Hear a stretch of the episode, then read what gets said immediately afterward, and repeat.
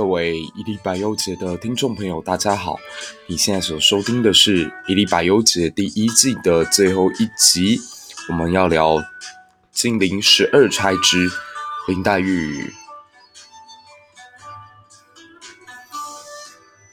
那当然还是要感谢大家在这个节目播出的过程当中不断的呃给予我的鼓励。那也谢谢大家在 Apple Podcast 上面对我们的推荐以及分享。那我们的 Instagram 粉丝专业也已经开始营运啦，欢迎大家可以到这个专业上跟我们一起互动，一起分享你听完每一期我们节目之后的心得感想。那天下没有不散的宴席，这就是我们第一季的最后一期，也是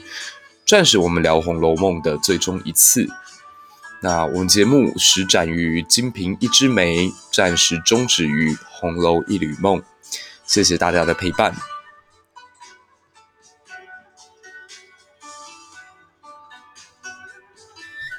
终于要来聊到林黛玉了。那说真的，呃，我在前两期曾经说过，林黛玉大概是在《红楼梦》里面，我会最想要跟她谈恋爱的一个对象。毕竟她的爱是最真挚、最动人、最干净的一个。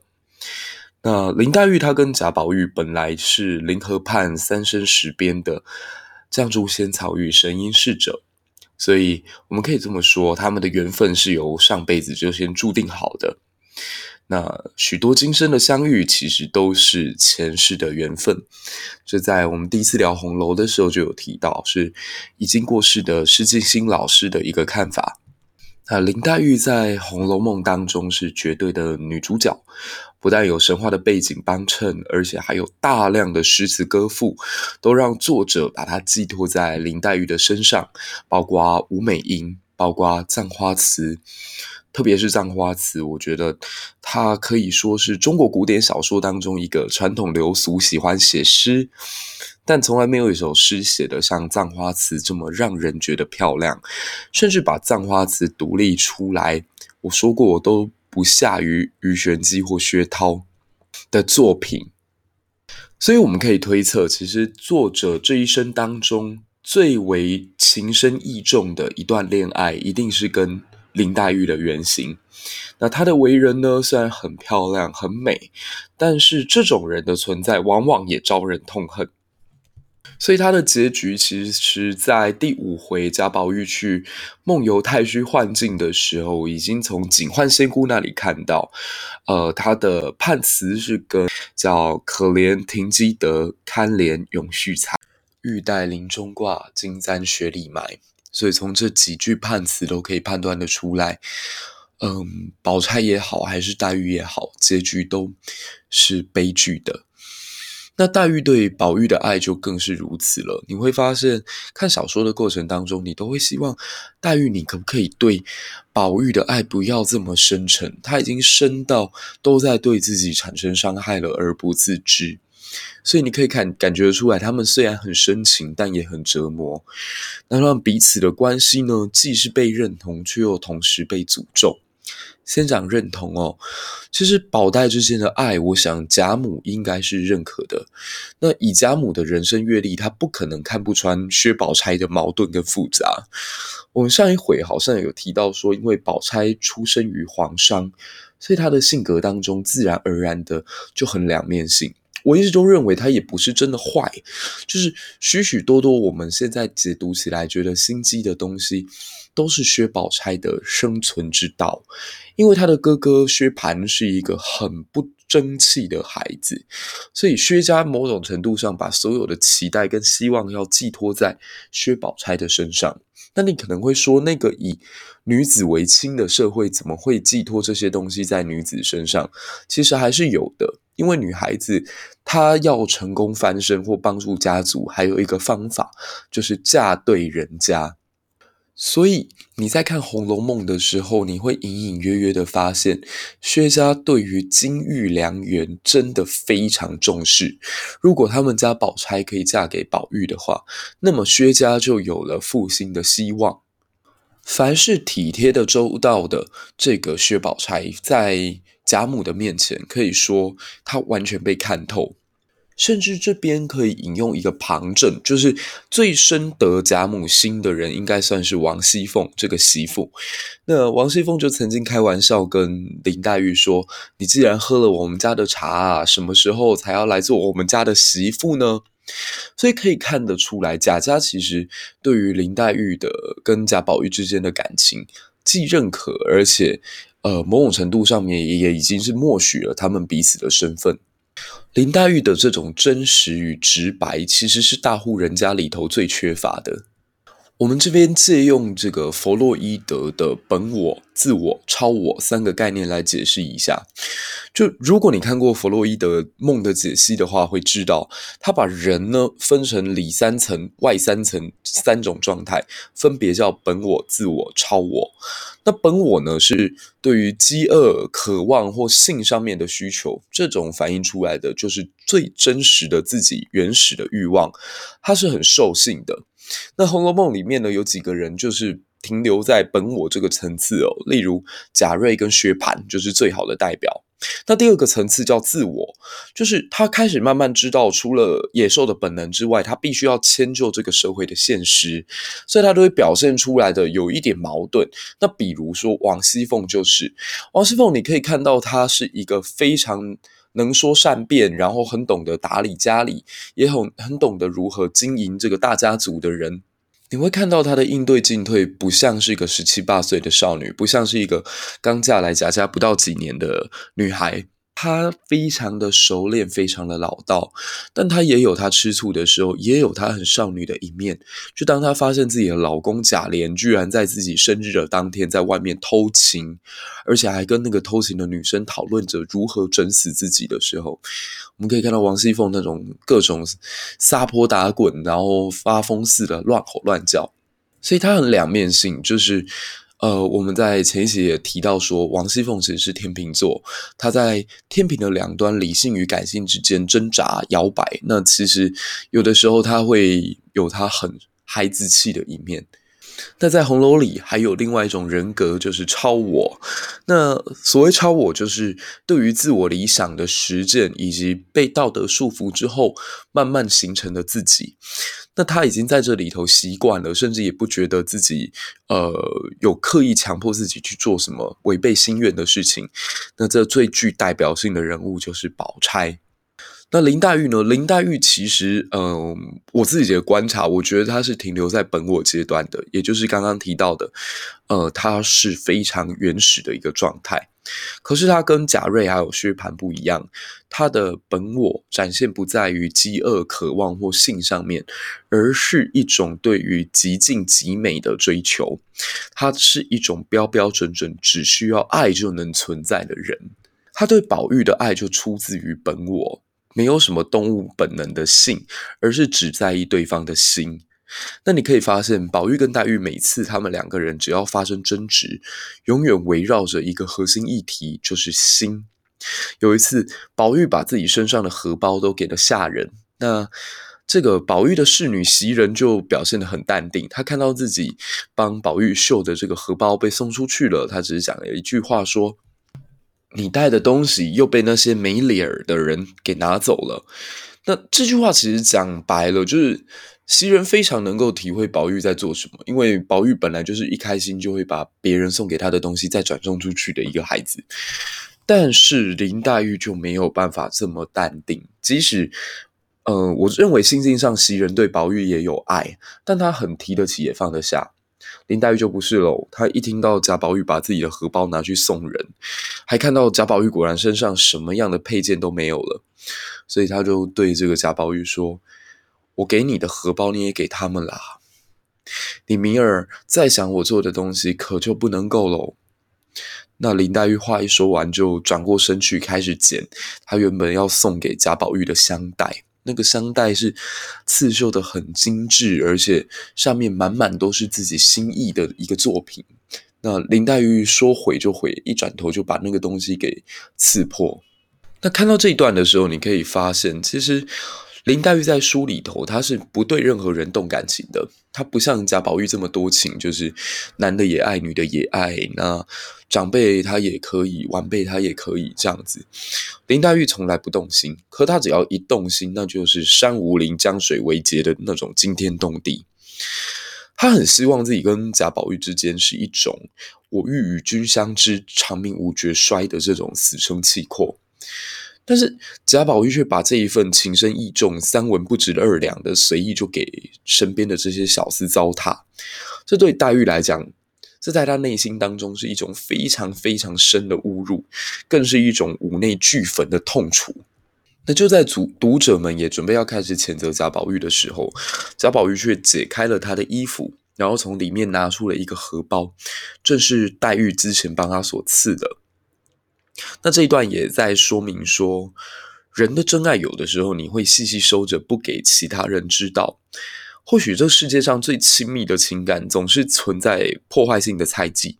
而且时刻被不友善的流言包围着。所以，我们常常会把心中最真实的爱，紧紧的系在别人看不到的地方，后也常常很幼稚的一厢情愿的认为说，我没有说出口没有关系，你一定感受得到。那宝玉是这个样子，黛玉也是这个样子。我相信，在收音的各位听众朋友，很多人也是这个样子。那只是说，宝玉爱的真诚，却在他对凡俗的大爱之下变得很暧昧。但因为他对每个人都有爱，所以我觉得黛玉要去体认到这份爱太困难了。那黛玉也是啊，黛玉自己也有问题，因为黛玉太有自尊心了，她自尊心强大到不容许。自己用那种柔和的方法去表达、去探寻他们彼此相爱的证明，所以最后只能在这种彼此都玉石俱焚的痛苦当中，两个人才终于发现了自己心中的期待，却也不敢期待的那个答案。我很喜欢张爱玲在写白流苏跟柳原说过的一句话，她说：“炸死了你，我的故事就该完了。”而炸死了我，你的故事还长着。我相信很多在谈恋爱的过程当中的人都有这种感觉，就是对方，你深爱的对方好像选择比自己还要多，你的选择只有他，但他的选择还有其他人。那宝玉跟黛玉在这一刻之前，或许他们也是这么想的，至少林黛玉一定是这么想的。但在宝玉掏出了衣服当中的那个。荷包的时候，我想他们彼此都释然了。他们发现，我们的故事只要有一个人结束，那我们会一起走向最后的终点。我们的故事也都会一起走向最终章。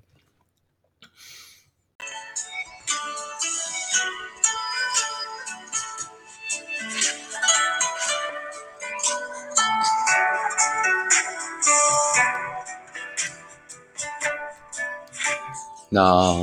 我想，爱情其实它是很有毁灭性的一个东西。就是当恋爱中的彼此或者单相思的时候，你发现，诶，彼此已经开始剩下淡如水的冷静了。你开始可以冷静的分析好多事情的时候，那不是代表你成熟了，只是代表你曾经相信爱情的那个自己已经死去了。那贾宝玉这一辈子唯有遇到林黛玉，才知道原来人世间还存在这样的爱，因为他过去所遇到的。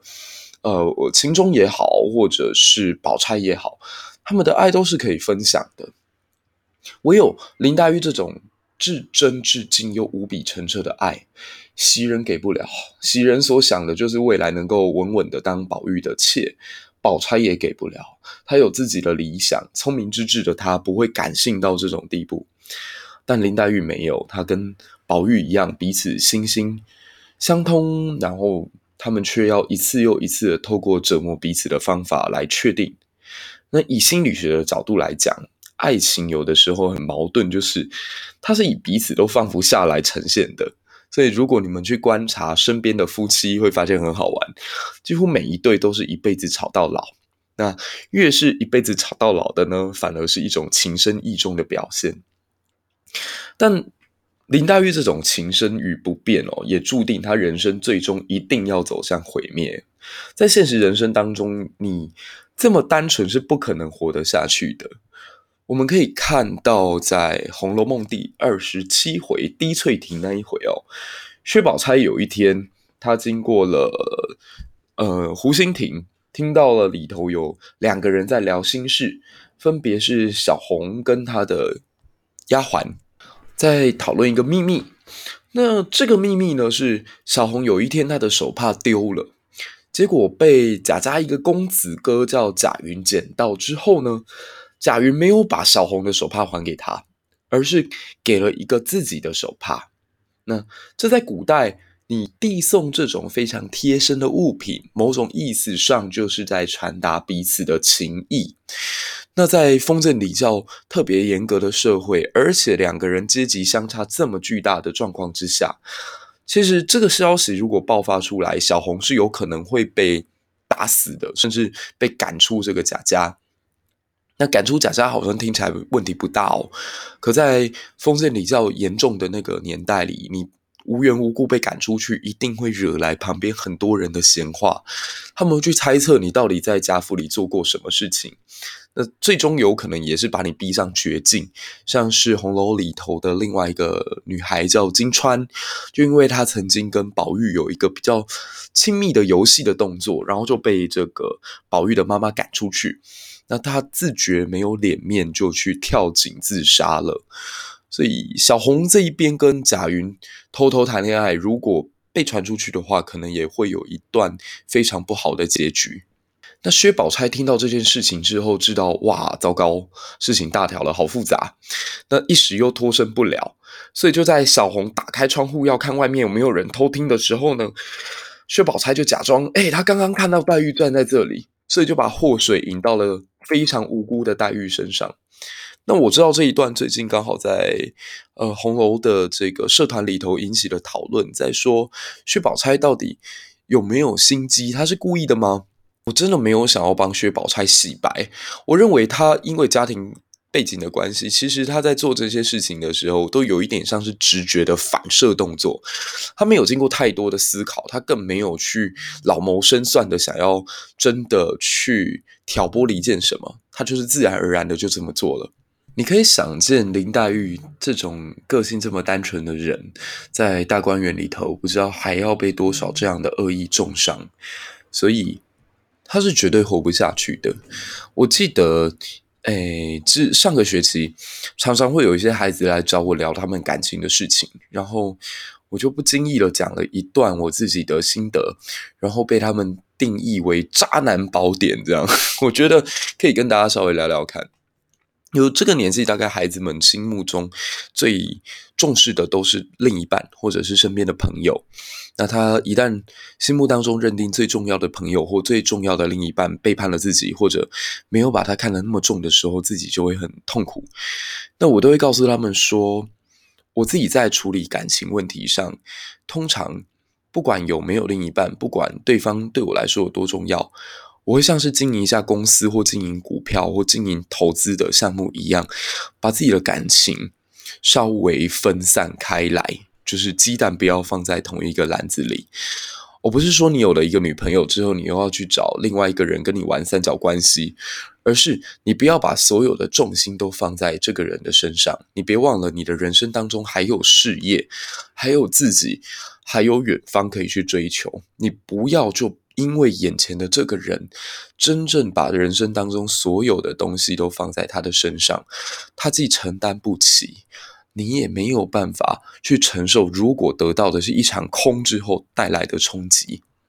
所以分散之后有一个好处，在于你自己会过得自在一点，对方也不会觉得压力这么大。所以说白了，我会很认真的去经营我身边我能够照顾到的我非常在意的人们。但一旦这些人最终选择要跟我保持距离或者离开，我都不会真正这么的伤心。因为或许对我来说，每个人都很重要，但也有一些东西是比你们更重要的。唯有这样想，才不会真正去糟蹋自己的深情，也不会让对方觉得讨厌。最终弄得两头落空。好啦，这就是我们《一粒百忧解》第一季的最后一期的内容。那说真的，其实，在这个过程刚好是我心情特别特别差的、特别特别沮丧的一段时间。那八月底的时候，我自己骑了一趟单车上了五岭，然后才发现，原来人在孤单的时候，人在害怕的时候，其实创作动力是很强大的。你也会发现，其实你会需要找到一个情绪的出口，而不要把它只放在任何一个人的身上，因为别人很可能会辜负你的期待，那甚至自己也有可能有一天有一种失重的感受。那如果不希望给别人太大的压力，然后又希望自己的心情能够被别人听得到的话，我想。我们这个年代有太多方法可以让我们另辟他径，不用跟黛玉一样这么痛苦的去葬花，然后去流泪，然后不被这个世界接受，然后最终走向死亡的那一端。那毕竟现在这个时代的生活，我觉得可能衣食丰足，但是大家心里都很缺乏，所以会很需要时时刻刻有人可以陪你聊聊天，讲讲道理，然后给你一点方向。或许，我想自己做这个节目的目的跟初衷就是这样吧。对啊，那天下没有不散的宴席，曲终人散之际，也会是我们彼此重逢之时。呃，我想第二季应该不会太久就会重新回来这里跟大家见面，但是总该给自己的心灵充充电，又该去重新的认识。更多的世界去充实一下自己，才能讲出更好的内容。所以接下来的几天，我会给自己放放假。